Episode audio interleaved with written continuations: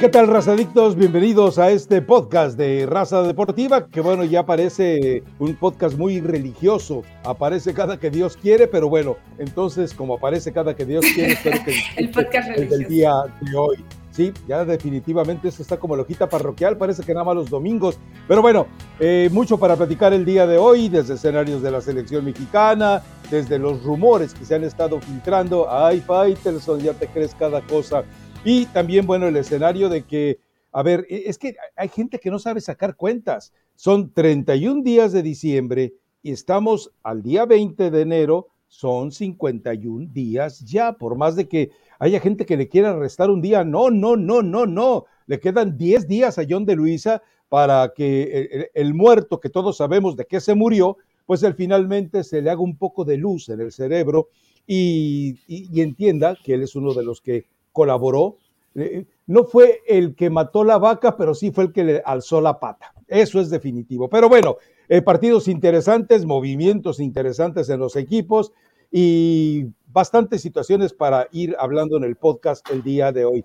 Elizabeth Patiño, ¿cómo está usted? Cuénteme si tiene alguna novedad sobre el seleccionador nacional, que yo lo último que me enteré es que ayer John de Luisa tenía 20 expedientes. Recuerda que el 21 de septiembre de 2018 él dijo, hemos hecho 15 entrevistas presenciales, no había eh, pandemia, y 9 por teléfono. ¿Cuántas habrá hecho hasta el momento? Porque aparece eh, Gustavo Alfaro, ya sumaron hasta el currículum de Tite. ¿Tú crees que hay para pagarle a ti? Pero bueno, a ti te escucho. Igual es para pagarle. Igual es para pagarle, Rafa. ¿Cómo estás? Buen viernes en el podcast parroquial. Me encanta eh, este mote que le has adjudicado a nuestro podcast, pero bueno, que aparezca, eso es lo importante. Eh, fíjate que yo igual estuve investigando un poco y realmente creo que la versión de nuestro, bueno, no es mi amigo, pero de tu amigo David Feitelson, eh, no, no es tan real a lo que está pasando dentro de la, de la selección mexicana de fútbol, de la Federación pero Mexicana de Pachuca. Di la verdad. No, no sé si lo esté chamaqueando Pachuca. Seguramente tendrá algún otro amigo, no solamente Jesús Martínez. Pero a mí me platican, Rafa, que sigue el tema de Miguel Herrera, ya lo habíamos comentado aquí que no descartan a Guillermo Almada, inclusive Guillermo Almada sabe que él es uno de los candidatos, de los que están considerados, pero evidentemente es complicado. Es un candidato por parte de Grupo Pachuca y unos cuantos más, ¿eh? lo ven con muy buenos ojos. Inclusive los que siempre están diciendo que deben de ser técnicos mexicanos, ven con buenos ojos a Guillermo Almada. Y a mí me aventaron el nombre de Matías Almeida. Ahora que dices que hay un expediente de 20 seguramente el nombre de Matías Almeida aparecerá dentro de ese expediente de 20 que tiene John de Luisa. Esos son los que a mí me mencionaron, no me mencionaron a Bielsa, no me mencionaron al Tuca, no me mencionaron a Tite, pero bueno, si tienes 20 expedientes, puede aparecer el nombre hasta de Guardiola, ¿no? De eso, a que realmente lo estén considerando, que le puedas pagar, eh, quiero pensar que quien está tomando la decisión vaya con la ideología, con lo que tienes como propuesta, no, no, no, de trabajo. Quiero pensar que no solamente estás leyendo hojitas de, ah, mira, Miguel Herrera, mira, Guillermo Almada. Esos ya los conoces. Tienes que tener un plan y que el técnico que elijas se adapte o encaje con ese plan. A ver, Ricardo Gareca estaba en esta lista, Matías Almeida estaba en esta lista, Gustavo Alfaro estaba en esa lista. Eh, Gareca eh, parece que es cuestión de palabritas, de centavitos, para que ya finalmente se quede con Ecuador. Gustavo Alfaro, lo curioso es que habían casi, casi cerrado las negociaciones y súbitamente el promotor dijo, no, tenemos otras ofertas. No sé si por ahí de repente eh, haya surgido algo puntual con México. Pero sí, Matías Almeida, Ricardo Gareca, hasta ayer todavía, Gustavo Alfaro, eh, sí aparece el nombre de Bielsa, pero bueno, lo platicamos más adelante para explicarle a la gente porque hay mucho que todavía no entiende porque es imposible que Bielsa llegue a México. Eh, sería una tontería lo del Tuca Ferretti. Me parece que Guillermo Almada está más enamorado de una posibilidad en Uruguay donde el acomodador de carritos de supermercado todavía sigue peleando porque le den una nueva oportunidad. Pero eh, sí, a ver, el hecho de que haya 20 expedientes en la mesa, pero eh, me sorprende tu inocencia, Eli. O sea, ¿tú crees que John de Luisa, a ver, ¿tú crees que John de Luisa sabe qué tipo de entrenador se necesita, qué tipo de proyecto se necesita, qué tipo, a qué tipo de jugador se va a encaminar este entrenador?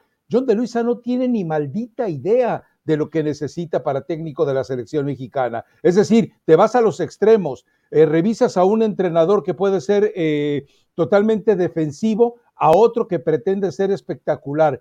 Yo te pregunto, de acuerdo a las condiciones del jugador mexicano, de acuerdo al biotipo tan extraño, tan heterogéneo del jugador mexicano, tienes que primero determinar qué quieres conseguir y cómo lo quieres conseguir y bajo qué preceptos lo vas a conseguir y entonces elige un técnico, pero a ver, ¿quién está ayudando a John de Luisa? El, único que se acerca ahí es Marcoyes, el mismo eh, tipo que llevó casi casi de parásito a la América y que es su vecino ahí en la vecindad donde viven. Entonces, imagínate nada más. Sí es complejo. Ahora, Rafa, eso sería el escenario ideal. No es, no es ser inocente, es que para mí ese es el escenario de, mira, necesitamos del perfil de técnico. Pero eso no ocurre en México. Esto, esto, ya tienes una, una lista y si tienes 20 eh, currículums, bueno, pues vas descartando algunos que no cumplen con esos puntos. Ahora, Seguramente la forma de trabajar de John de Luis, como ya lo conocemos, a ver quién de estos se deja mangonear, quién deja que metamos mano, quién sí hace campañas publicitarias, quién sí va a dejar que le digamos de algunos jugadores y algunos jugadores no. Para mí el nombre más adelantado, Miguel Herrera, porque Miguel Herrera... ¿Estás diciendo agachón a Miguel Herrera? No, no agachón, pero Miguel Herrera, trabaja para la causa, le gustan las campañitas publicitarias, se puede sentar a escuchar, es un tipo que ya trabajó con selección, entonces aplican el más vale bueno por conocido. Eh, en el tema de Guillermo Almada, eh, cuando le pides cierta situación con jugadores, él es muy difícil que acceda, Rafa. Entonces, además de que pertenece al Grupo Pachuca, es otro puntito negativo para el técnico uruguayo. Bielsa, pues ya nos mandó todo lo que necesita, ¿no? Para, para poder dirigir a la selección mexicana. Lo inventaron. O sea, ¿creen que, creen que Bielsa pudiera querer eso, pero nunca lo ha dicho. A ver, a, ver, eh, déjame puntualizar lo de Bielsa. Primero, eh, Bielsa está enemistado, igual que Guardiola, contra todo lo que huele o contra todo lo que tenga tufa Televisa. ¿Por qué sale eh, Bielsa del América? Por la rebelión de los jugadores. el América le dijo, hey, bájale porque tus jugadores se están quejando de que se cansan demasiado los divos, los señoritos, las vedettes. Y Bielsa dijo, aquí se trabaja como yo quiero. Lo invitaban a reuniones con Emilio y con los altos juniors de en aquel entonces de Televisa. Él no es besamanos. Recuerda que hasta provocó un problema político a su hermano Rafael Bielsa, uno de los políticos más importantes de Argentina, porque le dijo, oye, el, presidente quiere que vayas a, la, Casa Rosada. Pues no voy, fíjate, yo no tengo por qué hablar de, besamanos.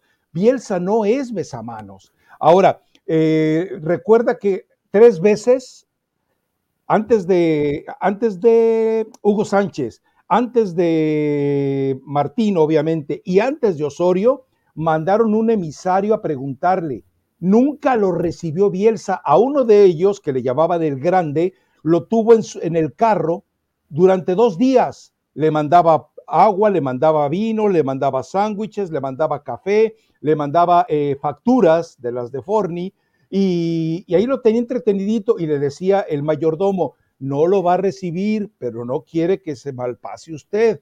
Tome, cómale, éntrele. Entonces, él no quiere volver a saber nada, como, ¿te acuerdas lo que dijo Guardiola?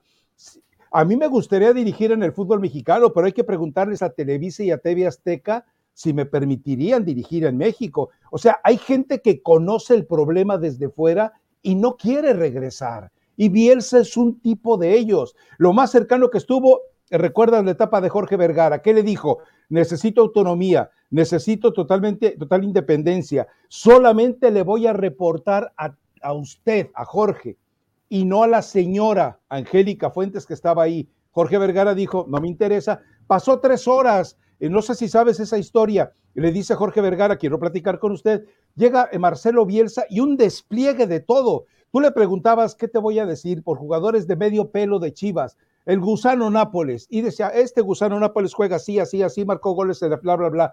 O sea, sabía más de Chivas que lo que sabía Jorge Vergara y que lo que sabe este, hoy, eh, qué sé yo, eh, el mismo hijo de Vergara o cualquier directivo de Chivas. Bielsa, Bielsa es incontrolable. Además, él ganaba 8 millones de libras con el Leeds le, pueden pagar en México cerca de 12 millones de dólares por año, ¿verdad que no? Es mucho, es mucho dinero, Rafa. Yo no creo que él bajara sus pretensiones. Y a partir de todo esto que mencionas, seguramente de ahí algunos que se acordaron, pues sacaron estos puntos que necesitaba Bielsa, que no iba a cooperar, etcétera. Ah, a mí me pasaron fotos de pantalla, pero ¿quién? sí, yo igual, vi las, yo igual vi las fotos en la pantalla. Eh, pero lo, sacó y es bien. Ah, pues el, que haya sido yo, a, ese compañero le digo, no vendas historias, eso no existe. Es como, a ver, eh, eh, eso de que el Tata Martino ya filtró, ya entregó el informe, es mentira, Eli. Tata Martino no ha entregado ni va a entregar ningún informe. a ver, yo te pregunto, ¿no te parece muy sospechoso que los mismos puntos que resaltan en el supuesto informe del Tata Martino son los mismos eh, que dijo John de Luis el primero de diciembre, que días después dijo Denise Merker y que días y un día después dijo Ricardo Peláez, es la misma cantaleta filtrada, es totalmente mentira. Y la otra, si tú como reportero tuviste acceso al informe de Tata Martino, le tomas una fotografía, la publicas junto con tu información y entonces sí, todos los que quieran desmentirte se quedan calladitos la boca. En estos tiempos, si no tienes una fotografía, una fotocopia de un eh, documento original del informe del Tata, pues estás mintiendo, Eli. No sé si estén mintiendo o a lo mejor ya sabes la información de la información, pero no te lo puedo mostrar porque es una información que no se debe filtrar. Al final, Rafa, a fuerza de ser honestos, es muy importante los puntos que haya dejado Gerardo Martino. No, no, no porque, ¿por qué no son importantes? Porque muchos de ellos los mencionó durante su proceso, punto número uno, porque punto número dos fue un fracaso de principio a fin, en el tema administrativo también, entonces yo creo que no quieren remover mucho ya todo el desastre que está encargando la Federación Mexicana de Fútbol y tres, no creo que esos puntos los considere el nuevo entrenador. Entonces, ¿qué más da si aparecen o no aparecen los puntos de Gerardo Martino? Creo que es un tema al fin menor. A lo mejor en algún momento, Rafa, van a aparecer, nos vamos a enterar, o allá en Argentina, el Tata Martino va a decir, mira, yo les dije que hicieran esto y no lo hicieron. Creo que esa fuente puede ser más probable a que un día nos muestren realmente las pruebas, pero de estos candidatos, que son 20, que se van reduciendo, que probablemente no esté Bielsa, que no esté Alfaro, eh, que no sé si Gareca diga que sí, que también me parecería eh, un gran prospecto, pues hay que seguirlo reconociendo. Miguel Herrera en realidad encaja con el perfil ideal. Yo no sé por qué ayer de pronto se vino esta avalancha del Tuca Ferretti. Al Tuca Ferretti no creo que lo consideren. Claro, le preguntan qué buscaría, a lo mejor él va a decir que sí, pero el Tuca no está en la opción de lo que está buscando la Federación Mexicana de Fútbol. Eli, tú sabes cómo es esto. Yo tengo años viéndolo y viviéndolo y diciéndolo. Simplemente un promotor agarra a un amigo y le dice, oye, échame la manita con el Tuca, nadie habla de él, no tiene chamba, no quiero que se quede sin dirigir, no lo va a llevar la selección, pero por lo menos desempólvalo, sácalo del sarcófago, desmomifícame al Tuca. Y el reportero, por una muy buena cena, le dice, va, venga, cuate, yo te, lo, yo te, yo te postulo al Tuca. Eli, yo viví la plaga de Carlos Hurtado y de Guillermo Lara. Sé cómo proceden los tipos más abyectos en la promoción de jugadores y entrenadores. Por eso cuando te salen con cada mentira de que Antula se nos va a Europa, de que Alexis Vega se nos va a Europa, son mentiras de promotores, Eli. Yo ya los conozco a esa, a esa racia, a esa, ¿cómo te diré? A, esa, eh, eh, a esa, es que tengo puras palabras fuertes y no quiero usarlas. Sí, por eso te estás frenando. de sinvergüenzas. Eh, sí, es muy común esa práctica. ahora, yo no creo que el Tuca, ¿crees que el Tuca Ferretti esté muy desesperado? Si está muy desesperado por dirigir, tendrá que bajarse el salario, Rafa ya es prácticamente, si no, si no se lo pagaron en Tigres, no se lo van a pagar en ningún otro club del fútbol mexicano. o sea, se bajó en Juárez el salario. El salario se lo bajó en Juárez. pero bajaron un poquito más. El salario en Juárez no era bajo, ¿eh? Se lo bajó. No, no, no. Pero no era un salario bajo. Eh, a ver, ¿tú llevarías hoy al Tuca a tu equipo? A ver, dime qué, en qué equipo podía llegar el Tuca a Cholos, el Tuca no va a ir a Cholos, el Tuca no va a ir a Querétaro, porque además son propietarios, son propiedades de Cristian Bragarni. El Tuca no va a ir a Mazatlán, el Tuca no va a ir a Puebla. Él quiere alguien de la realeza. Tuca, tú ya caducaste, Tuca. Entérate, promotor del Tuca, ya caducó. Si de pronto no le fuera bien a Rafa Puente, eh, ¿crees que Tuca no? Tuca con Pumas, ¿no? Nuevamente.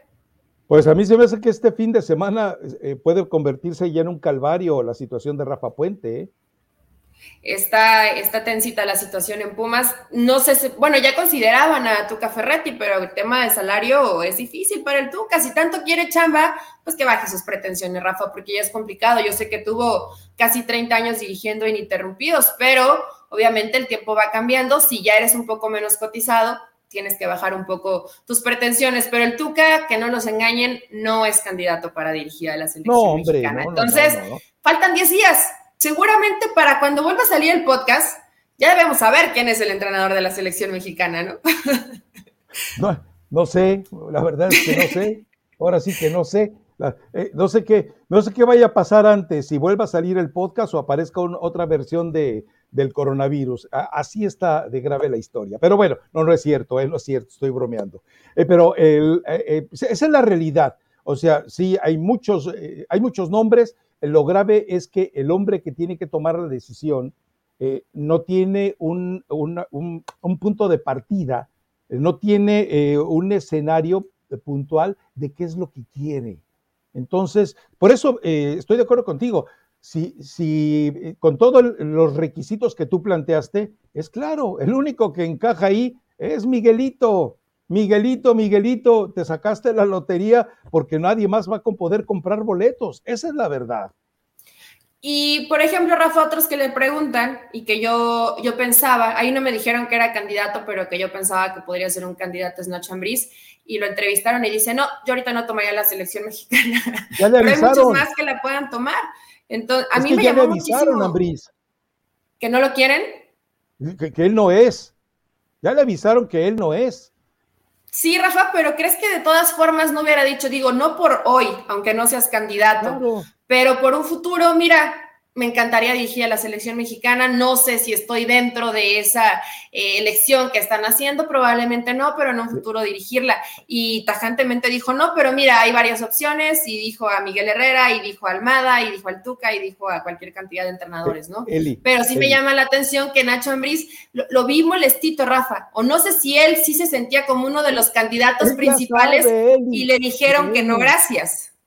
A ver, Eli, a estas alturas el que nosotros ignoremos eh, quién va a ser, más allá de que Miguel Herrera venimos insistiendo que desde 2000, desde el año pasado, antes del Mundial, de que ya estaba listo para tomar el, mando en cuanto se fuera el Tata, eh, eh, la verdad es que tú crees que en este momento los grandes aliados de Emilio y de John no saben ya quién es, o sea, seguramente eh, eh, a Toluca le dijeron, hey, que se quede tranquilo, Nachito, no queremos problemas. Él no va a hacer. Ahora, eh, normalmente, ah, si, si, estuvieran hablando con Gareca, si estuvieran hablando con Almeida, si estuvieran hablando con Gustavo Alfaro, si en verdad hubiera algo con Tite, bueno, este, ¿sabes que hay una carpeta hasta de Juan Carlos Osorio? Juan Carlos Osorio resultó resucitado por sus participaciones en ESPN durante la Copa del Mundo.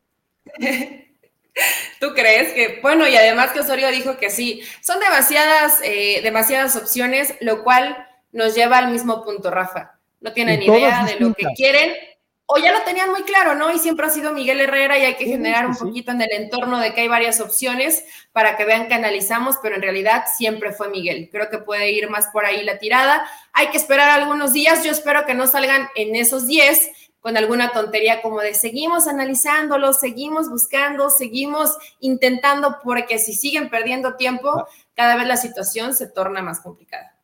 Acuérdate que hay una versión que ha estado circulando y esta sí le ve un poquito de patas más que de futuro, pero sí de patas inmediatas, es que pretenderían eh, llevar al Jimmy Lozano como eh, interino ante Surinam y Jamaica, es decir, ante dos muertazos de la CONCACAF en los partidos de la Liga de las Naciones. y que si por ahí aparece, eh, ahora, tú no puedes perder tiempo poniendo un interino, vas a ser sede de la Copa del Mundo. Es cierto, te dieron una limosna de Estados Unidos, diez mugrosos partidos te van a tocar cuando mucho. La inauguración va a ser una inauguración eh, alterna, ni siquiera va a ser la genuina. Entonces, eh, eh, entendamos que México, que tiene la gran oportunidad de, de crecer en esta Copa del Mundo, bueno, pues obvio, estoy hablando de cuartos de final, ¿eh? No más de eso. No, no, no, ni semifinal, no, por favor, seamos serios, ¿eh? Cuartos de final y hasta ahí. ¿Sabes a quién me gusta a mí? Y te vas a reír, te vas a reír. Un tipo, entrenador? Sí, un tipo que va a meter en cintura a las divas y a las vedettes. Un tipo que no, que si les alguien que le duelen las ampollas, eh, los pies por las ampollas, lo mete a la cancha a jugar con tachuelas en los zapatos. Un tipo que si les dice, nos podemos hacer una despedida en las lomas y me prestas tu agenda de 30 scores para invitarlas, eh, Juan Carlos, y que ese tipo los manda al diablo. Que le dice el directivo, oye, necesito que lleves eh, a Laines porque ya no, no nos está dejando lana, quiero que vaya Ochoa porque es el guapo de del sexto mundial Jorge Luis Pinto. Jorge Luis Pinto se va a pelear con los jugadores, se va a pelear con los directivos, se va a pelear con los medios, se va a pelear con los aficionados, se va a pelear con su espejo, se va a pelear con su familia, pero el tipo te puede llevar a, unos cuartos de final, como lo hizo con Costa Rica. Como lo hizo con Costa Rica.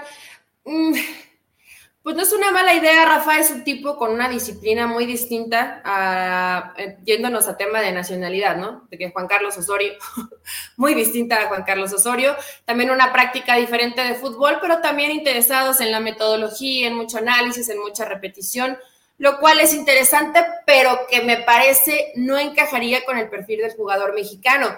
Pero si pudo encajar con el costarricense, podría ser una, podría ser una alternativa.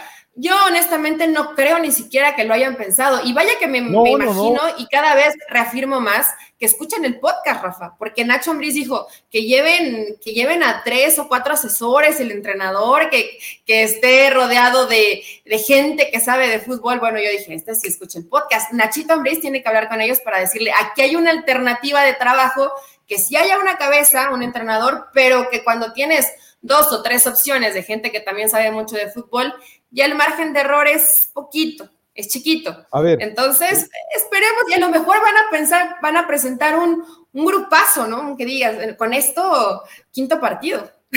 No, y, que nos tapen la boca él y que de repente. Que sí. A ver, vuelvo a lo mismo. Javier Aguirre, de director de selecciones nacionales, yo traigo a Marcelo Bielsa, pero no como técnico, sino como director director operacional y deportivo de selecciones nacionales, que te haga en el, con selecciones nacionales lo que te hizo en el Atlas, que no dirija la selección, no, no, no, no, no, eso no. Y eh, pones a Miguel Herrera, le pones a Mario Carrillo, le pones a, a Memo Vázquez Padre, le pones a tipos que sepan más de fútbol que él.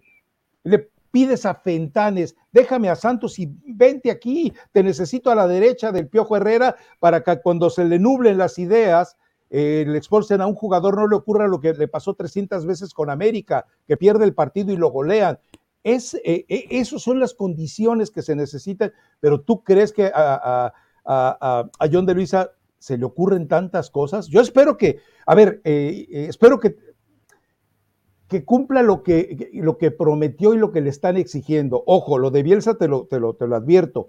Fue un, fue un buscapiés que soltaron para desestabilizar el proyecto de John de Luisa, porque todo mundo ahora dice, pues ahí está Bielsa, ¿por qué no lo eh, contratan inútiles? Bueno, es que eh, es gente que no sabe todo lo que le acabamos de platicar. ¿Con qué le vas a pagar 12 millones de dólares por año a Marcelo Bielsa? Y yo quiero ver a Marcelo Bielsa el, día que le digan, eh, pues sabes qué, vamos a tener que jugar con Suecia B, con Argelia C y contra Timbuktu H en Zoom, eh, en Estados Unidos, gracias a Zoom. No vas a poder hacer nada, Eli. Mira, al final a lo mejor Bielsa te diría que sí, Rafa, pero son muchas otras cosas más. Hay, hay conflictos de intereses, hay situaciones que un entrenador, y yo no te digo que sea sumiso o que sea agachón o que se deje mangonear, porque también aquí las palabras se pueden malinterpretar, sino que debes conocer tanto el escenario bueno como lo malo. Y son varias cosas malas que tiene que aceptar o que adaptarse un entrenador de la selección mexicana. Yo estaría de acuerdo hasta con situaciones comerciales que tienes que hacer sí o sí, porque también dinero tiene que entrar, sino cómo te pagan. Pero ya que te estén diciendo qué jugador o sí o qué jugadores no, ojalá y el técnico que pongan no se deje eh, mangonear las elecciones de futbolistas como lo ha hecho Gerardo Martino y como lo han hecho varios más en su historia. ¿no? Claro, claro, eh, es decir, es, esa, e, esa autonomía y esa rigidez de tener totalmente la autoridad y la independencia son fundamentales para el trabajo. Entonces, ah, eh, eh, falta agregar el nombre del muñeco Gallardo ahí. ¿Tú crees que el muñeco Gallardo, el, muñeco Gallardo que desdeñó a Barcelona, a la selección argentina, que tiene ofertas de Europa, va a, andar ahí? Ah, pues ayer prefirió dirigir partidito a Cristiano Ronaldo, Rafa, ya que va a estar pensando en dirigir a la selección mexicana. Pero bueno, se vale soñar. Esperemos que la, que la decisión sea correcta y que sí no sea un, un gran hombre y los demás que sean su cuerpo técnico de siempre, sino que sea un buen hombre y que esté rodeado por gente que sabe. Imagínate el escenario. Empiezan los partidos de preparación, los eh, cuadrangulares, eh, eh, hexagonales que está planeando John de Luisa, la Copa Panamericana de la que le avisamos ya hace como dos años, y, de repente tú se levantan, qué sé yo, Bielsa, el muñeco Gallardo, Gustavo Alfaro, Tite, Almeida, el que sea, y de repente ve Héctor Herrera en el concierto del Grupo Firme se empujó una botella de tequila. Agaznate limpio va a decir el tipo, ¿qué estoy haciendo yo aquí?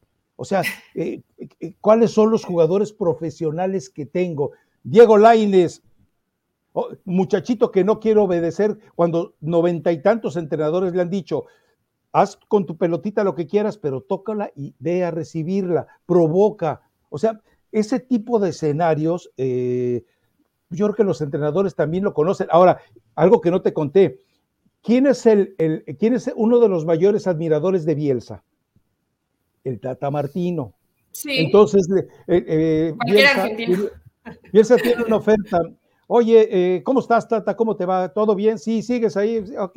Oye, estuviste en México. Cuéntame, ¿cómo, cómo están aquellas cosas allá? Porque tengo ofertas para ir a dirigirlo. ¿Sabe lo que le va a decir el Tata Martino a Bielsa? y ya ahí se acabó. Por favor, por favor. y hasta ahí se acabó.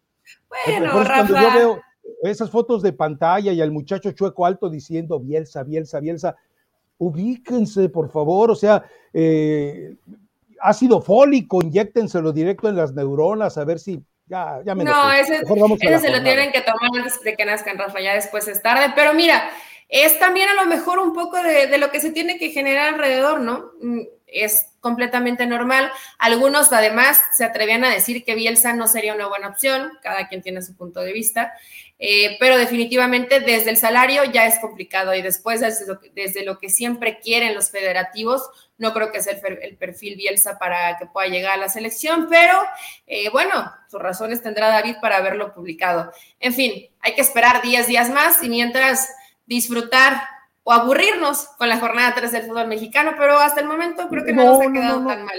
Ha habido, ha habido, buenos partidos y vienen buenos partidos este fin de semana. A ver, eh, eh, sí, hoy, hoy, es, este viernes, yo no meto las manos al fuego, porque eh, son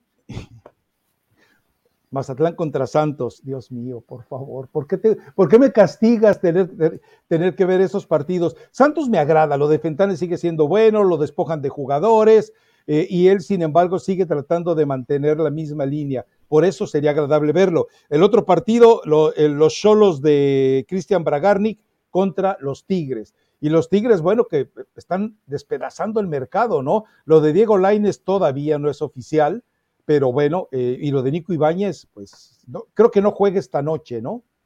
No, hoy no juega, al parecer, pero ya, ya es una locura lo que está haciendo Tigres. Y está bien, Rafa. Al final eso no te garantiza que vas a ser campeón del fútbol mexicano, pero al menos lo hemos visto en estas dos primeras exhibiciones. E inclusive por momentos del partido donde no terminas jugando muy bien, terminas ganando porque tienes la calidad individual suficiente. Con Diego Coca tienen un buen entrenador, entrenador bicampeón del fútbol mexicano, así que Tigres, pues no sé si va a arrasar con la liga, pero va a ser un rival muy superior a la mayoría de los equipos del fútbol mexicano y creo que difícilmente los pueda meter las manos. Ahora, siempre son esos rivales que son complicados, la cancha sintética es difícil, a lo mejor eso podría medio sacarlo de ventaja a Tijuana, pero Tigres de aquí en las siguientes fechas difícilmente veo a un rival que le pueda plantar cara, ¿eh? A lo mejor América, a lo mejor el mismo Rayados, pero está difícil competirle a Tigres. Es, que ya de entrada, a ver, eh, te voy a dar un nombre, Quiñones. Este Quiñones que estamos viendo con Coca, no lo vimos con el Tuca y no lo vimos con Miguel Herrera. E, e, este Quiñones hasta parece hermano gemelo del otro Quiñones que tuvo Coca en el Atlas. Está recuperando balones, está atreviéndose a hacer lo que sabe con la pelota, está mostrando su... Tomando mejores decisiones, cuando va en cara, cuando no se apoya. Eh, sí, la verdad con Diego Coca, todos, ¿eh, Rafa? Estamos viendo una versión de Carioca muy buena, de Pizarro lo mismo, la defensa mucho más sólida, en fin. De Dieguito Reyes. Bueno, pero él puede echar muchas porras desde la banca, no pasa nada. Siempre hay que tener ese tipo de jugadores. Eh, pero tendría que ganar Tigres este partido. ¿Viste la fotografía en la que Diego Coca se sentó a platicar media hora con Diego Reyes después del berrinchito de Diego Reyes? Pues, pero eh, está bien, Rafa, digo, son futbolistas que tienen que adaptarse y, y entender que son ahí una alternativa, pero no pueden ser titulares, ¿no? Diego Reyes tiene un problema, su padre. Te digo porque yo lo viví en diferentes giras de la selección y, el tipo, eh, que como buen padre, lo convence de que es el mejor del mundo. Como decía el mitómano Mauricio Pedrosa, es el Maldini del fútbol mexicano. Pues ya lo estamos viendo, eh, es la maldinición del fútbol mexicano, porque qué malito es. Pero bueno, en fin. Eh, para el fin de semana, a ver, Monterrey contra San Luis. Bueno, Monterrey está pero súper obligado con el equipo que tiene. O sea, debe ganar, gustar y golear a este equipo de San Luis, que ya vimos sus dos versiones, ¿no? En este torneo. Sí, los, los altos y bajos de San Luis, que así va a ser durante toda la temporada, porque es el plantel que tiene, no te da poco, te da para mucho más. Creo que de todas maneras, Jardine ha hecho un, un buen trabajo con San Luis y ahí lo irán manteniendo. No hay mucha materia prima. Y el caso de Rayados, pues es lo mismo que Tigres, Rafa. Con esos planteles, realmente es difícil pensar que un equipo como San Luis, y veríamos la tabla y difícilmente eh, pensamos, mira, este sí le puede ganar a Rayados. Ya después, a lo mejor, desde la metodología, que es un buen entrenador, que es un equipo competitivo, pero Rayados tendría que, no sé si golear, porque tampoco eh, San Luis es un flancito, pero sí ganarle, ¿no? Además, como local. Creo que los equipos regios eh, habitualmente están ahí, contendientes, protagonistas, pero este torneo probablemente regresen a esos primeros lugares de la tabla general.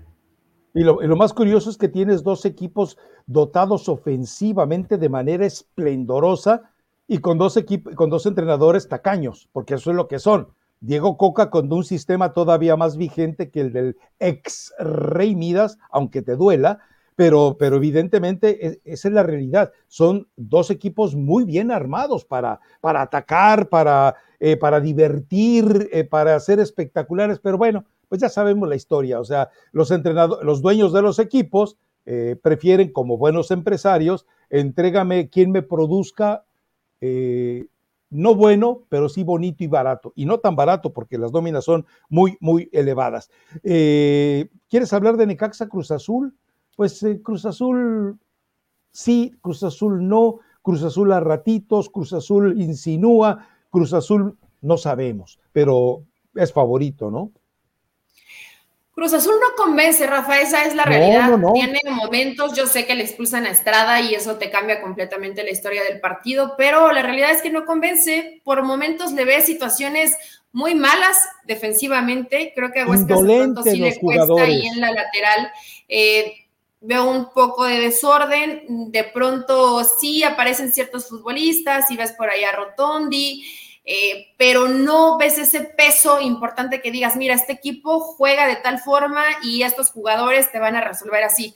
Creo que todavía está muy turbio lo que podemos llegar a ver con Cruz Azul. Hay que esperar, además, como siempre en Cruz Azul, a que los refuerzos tarde se adapten. Entonces, es un poco incógnito. Hay que ver cómo lo puede más o menos corregir el Potro Gutiérrez, pero tiene la posibilidad de competirle a un Necaxa, que cada que veo a Necaxa, pues me, siento pesar por Lenín y Rafa, porque mira que lo intentan y Necaxa todo, todo, si se pudiera meterle Nini, se mete, todo replegado atrás como lo hizo contra León, y cuando se anima un poquito, se come tres goles, o sea, sí se vuelve, dos goles, se, se, vuelve difícil para Necaxa porque resiste defendiendo, pero no hay quien haga gol. Es difícil. Lilini no sé si llega al final del torneo, como están las cosas. ¿eh? En el caso de Cruz Azul, yo, eh, tengo un, solo diagnóstico. Hay indolencia en el futbolista. Y cuando hay indolencia, eh, dejas de estar atento, te desconcentras, dejas de hacer el, siguiente esfuerzo y eso le cuesta al Potro Gutiérrez exigirlo. Pero también entendamos, ¿quién de este Cruz Azul siente la camiseta? El único que la sentía, resulta que por encima de la camiseta de Cruz Azul trae la de un malandrín. Entonces, imagínate nada más eh, lo que se puede esperar del Catita Domínguez, ¿no? Ahora, Nacho, en buena onda, aunque ya, aunque ya sabes que no vas a ir a la selección, Nacho, espero que ganes, gustes y golees. Recuerda que el, estadio eh, de Chivas no asusta a nadie. Al único equipo que asusta el estadio de Chivas es a Chivas. Así que, Nachito, ve por favor y siembra terror en, el, en la mentira que se está gestando ahí. Y es que con, Chivas es complicado, Rafa. Guzmán? ¿Qué te dice de Víctor Guzmán? Bésame la mano, bésame la mano. No, ya, no, no, no, no. A ver, espérate, aguanta. Aquí la gente se le olvida y lo dijimos y todavía no veíamos que, nuestro amigo Pauni eh, no lo iba a estar utilizando como titular porque tiene que adaptarse. Pero Rafa, hay que ser honestos. Chivas es un equipo normalito y sin Alexis Vega demasiado normalito. O sea, Alexis Vega es el que te daba ese puntito extra de calidad, ese jugador distinto. Hoy sin Alexis Vega, en verdad, si yo fuera el entrenador, estaría muy preocupada, por más que digan, bueno, sí, se va a suplir y pones a este y pones al otro. No hay quien supla a Alexis Vega en Chivas. No hay, no invente, no puedes sí tratar de eh, modificar algunas cosas, inclusive desde el parado táctico, pero no hay otro Alexis Vega y no va a ser Víctor, Víctor Guzmán el que pueda eh, llenar los zapatos de Alexis Vega, futbolistas distintos. Entonces, eh, pobre de Chivas, va a sufrir ante un Toluca que si juega, ¿qué te gusta? muy parecido a lo que acabamos de ver con América. Eh, yo creo que Chivas tendría que estar muy preocupado. Probablemente hoy no duerme. Se, le va a aparecer el diablo. Ahora, lo de Víctor Guzmán, te dije, se subió al ladrillo todo lo que organizó Chivas. Aquí viene nuestro Mesías, nuestro Salvador. Aquí viene el semidios del fútbol. Y la gente lo hizo sentir así, Chivas lo hizo sentir así, los directivos, el cuerpo técnico, todos hicieron sentir a Víctor Guzmán que es un fuera de serie. Y ya, lo, ya viste el berrinchito que hizo, ¿no? ya viste los caprichitos que tuvo, ya viste cómo se rebeló, ya viste cómo abandonó al equipo. Bueno, pues ese es el verdadero Víctor Guzmán, el tipo que nunca vamos a saber qué pasó con la prueba B, el tipo que le miente. Eh, eh, a los clubes en los que está. Ese es el verdadero Víctor Guzmán. Te lo dije, se subió un ladrillo y se mareó. ¿Y quién le va a dar su, tu pastilla de Ubicatex en Chivas? Nadie. Nadie. ¿Quién? Acuérdate que, Paunovic es de carácter violento. ¿No crees? No, no creo, pero eh, ¿te acuerdas de aquella eh, experiencia que narró un jugador del Chicago Fire? Ya la platicamos, en la que llegan al, al, vestidor y les dice, así se los dijo, yo no lo estoy inventando, les dijo Paunovic a los jugadores, mientras ustedes están comiendo sopa, sus adversarios están en la alcoba con sus esposas. Así les dijo.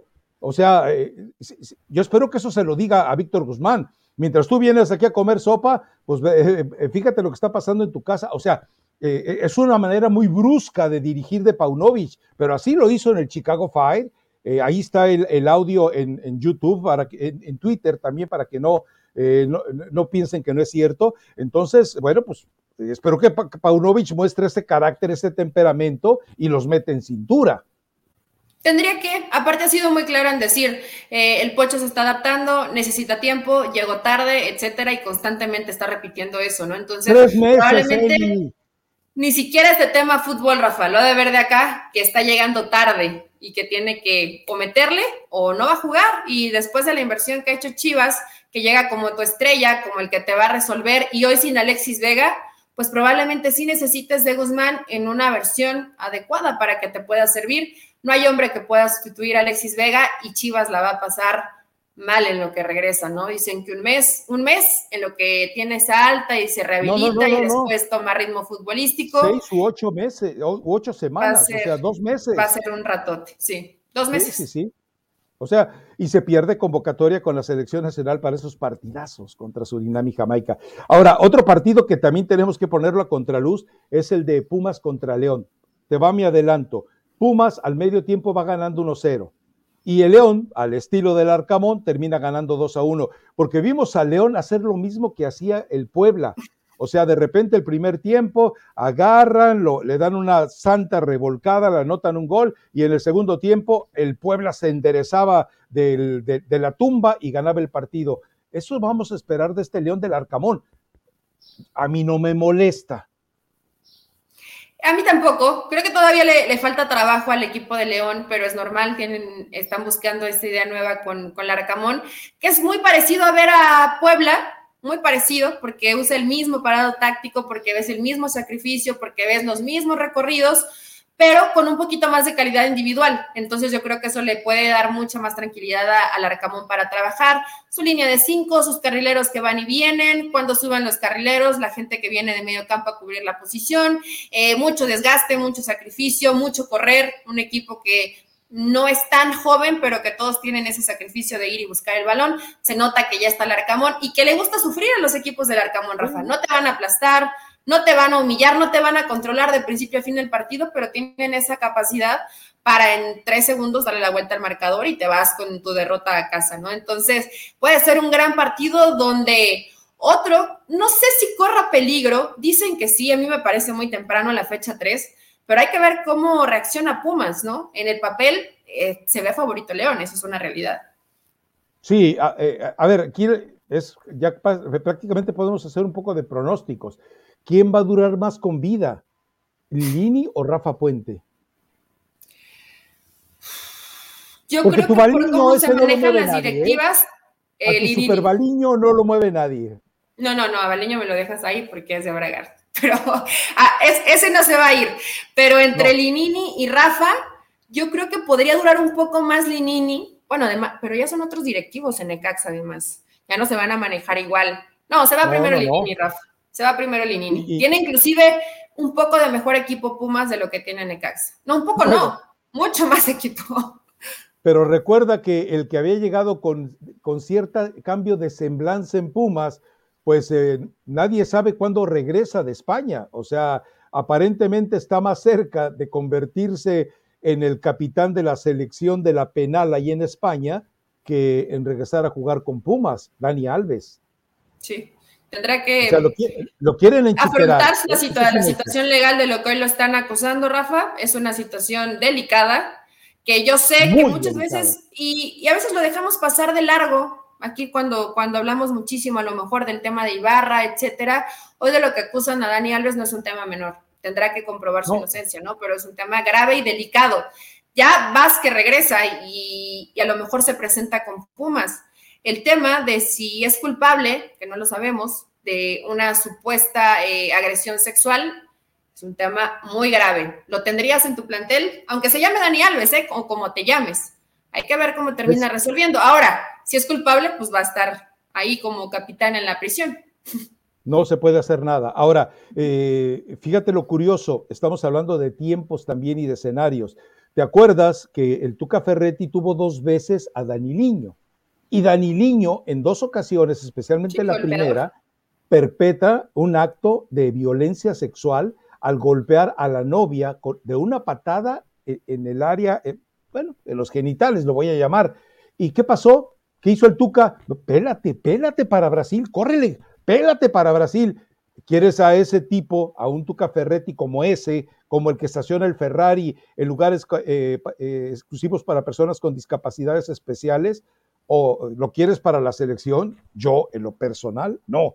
Y, estos son tiempos, eh, imagínate Daniliño hace eso en España, imagínate Daniliño hace eso en estos tiempos y la alcahueta y agachona directiva de Tigres, Cemex y el Tuca no lo protegen, eh, el tipo estaría todavía enjaulado. A ¿eh? nosotros, nos corresponde, por supuesto, hablar de fútbol y eso yo lo entiendo, pero cuando dejamos de lado todo ese tipo de cosas que son tan graves, Rafa, eh, se pierde parte importante de la calidad humana y de los valores que debe transmitir el fútbol. No importa cómo te llames, Dani Liño, Dani Alves, eh, Renato Ibarra, etcétera. Bueno, no te vayas hoy tan lejos. Trajeron al Toto Salvio cuando le pasó por encima el carro a la mujer. No sé si la mujer lo provocó, no, eso no me interesa. Una persona que pueda atentar contra la vida de alguien más, hay que cuestionarse si es digno de llegar a un equipo de fútbol, ¿no? Bueno, y fútbol y cualquier otra profesión. Bueno, y el caso de Joe Malé, que todavía han parado por protección de, tanta gente. O sea, e, ese es, e, es decir, si, los que se callan, que son muchos medios, son cómplices. Definitivamente, son cómplices. ¿Por qué? Porque, bueno, porque podían haberlo denunciado en su momento y no lo hicieron. O sea, callaron en el tema de Ferretti y Daniliño, son cómplices. Estuvieron solapando lo de Renato, son cómplices. E, eso no se puede eh, soslayar. Pero bueno, eh, ¿Algo más que quede pendiente por ahí, Elizabeth Patiño? Eh, pues mira, los otros dos partidos no son ya tan llamativos. Eh, Querétaro contra Atlas, que la verdad, pues pobrecito Querétaro. Mira, dijimos de Linini, de Rafa, pero a lo mejor Arce se va antes, se va antes que los otros dos. bueno, es que tampoco hay dinero para pagar, ¿no? Se lo van a dejar hasta que pase lo que tenga que pasar. Atlas me está gustando, Rafa. Atlas es un equipo que creo que igual va a andar bien en el torneo, es un equipo que me ha gustado en, esta presentación. Y el Pachuca contra Juárez, pues me imagino que Pachuca viene dolido, tiene sin delantero, eso sí, siguen en el estira y afloja. Ayer eh, había una versión de Fox donde decían que ya no llega Viñas y otras más donde ya lo daban por hecho. No está cerrado, pero sí están tocando la puerta y están intentando negociar hasta el último momento, dando menos dinero de lo que pide América. Ese es el problema, que están insistiendo en el tema del, tema económico y América no, no afloja, Rafa. Entonces veremos si Pachuca busca alguna otra alternativa. También ya tiene un par de opciones en Sudamérica, dos jugadores que no tienen a lo mejor el cartel de Viñas, pero que cuestan mucho menos dinero. ¿Cuál cartel de Viñas, ¿Cuál cartel de Viñas? Eh, cuando llegó a México lo hizo bien, Rafa.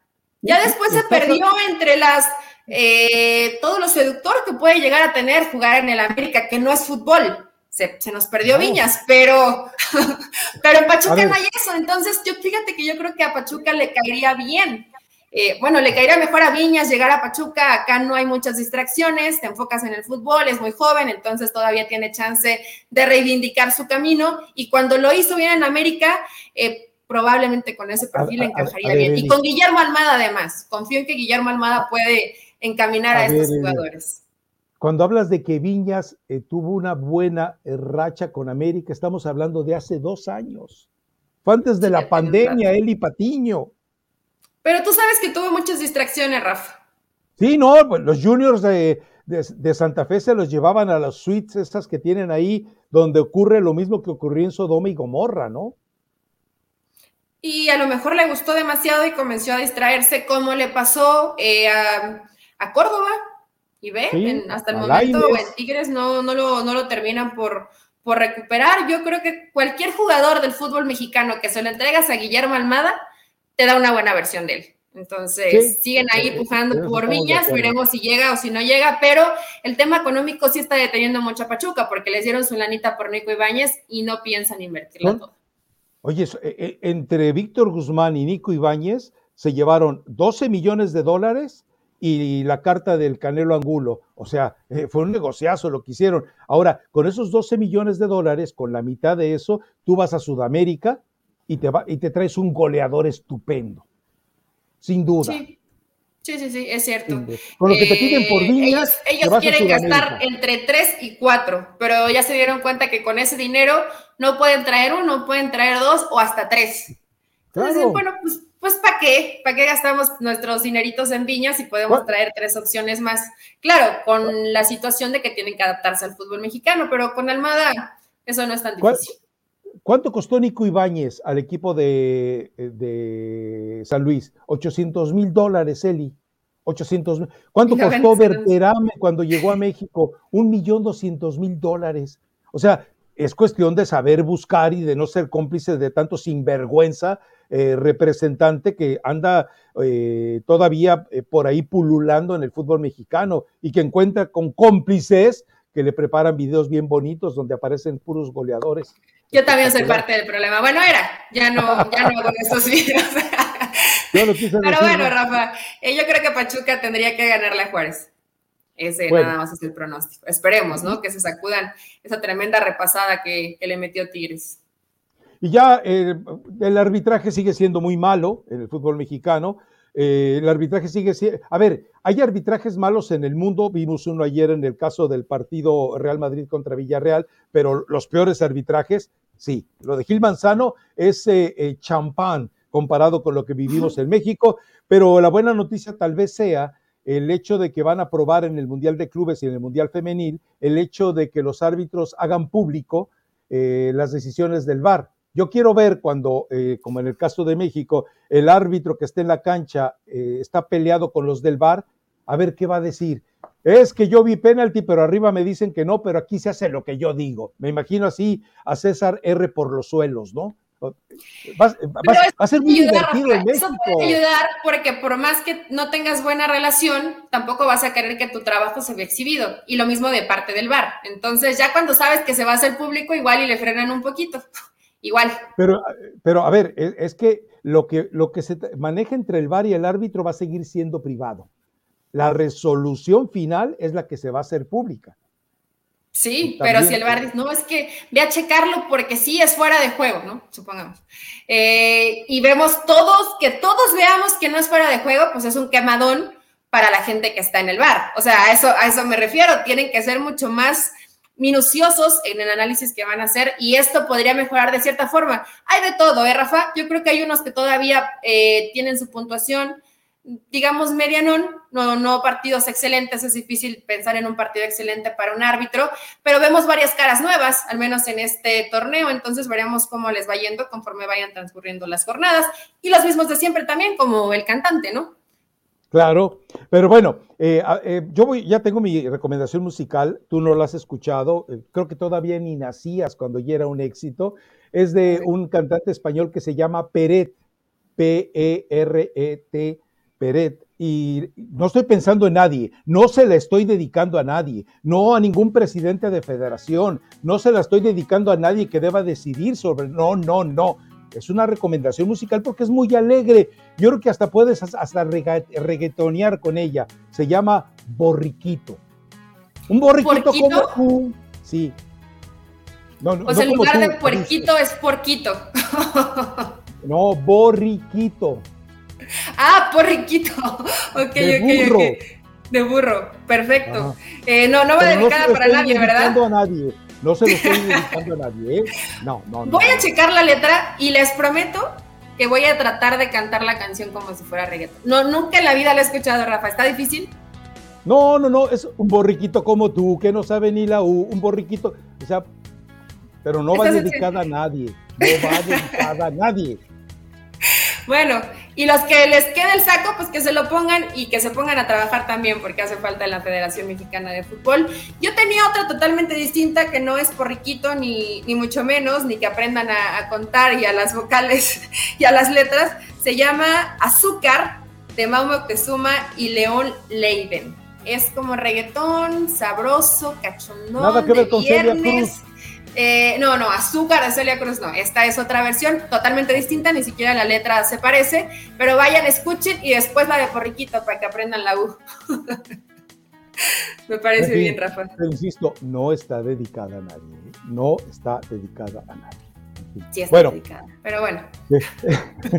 Eh, si Dios no lo remedia, nos escuchamos el lunes, ¿no, Eli? nos escuchamos pronto, Rafa. Algún día de estos nos escuchamos. ¿Cuándo? No lo sabemos. Pero este, e, e, e, este podcast parroquial tratará de estar siempre a su servicio. Chao.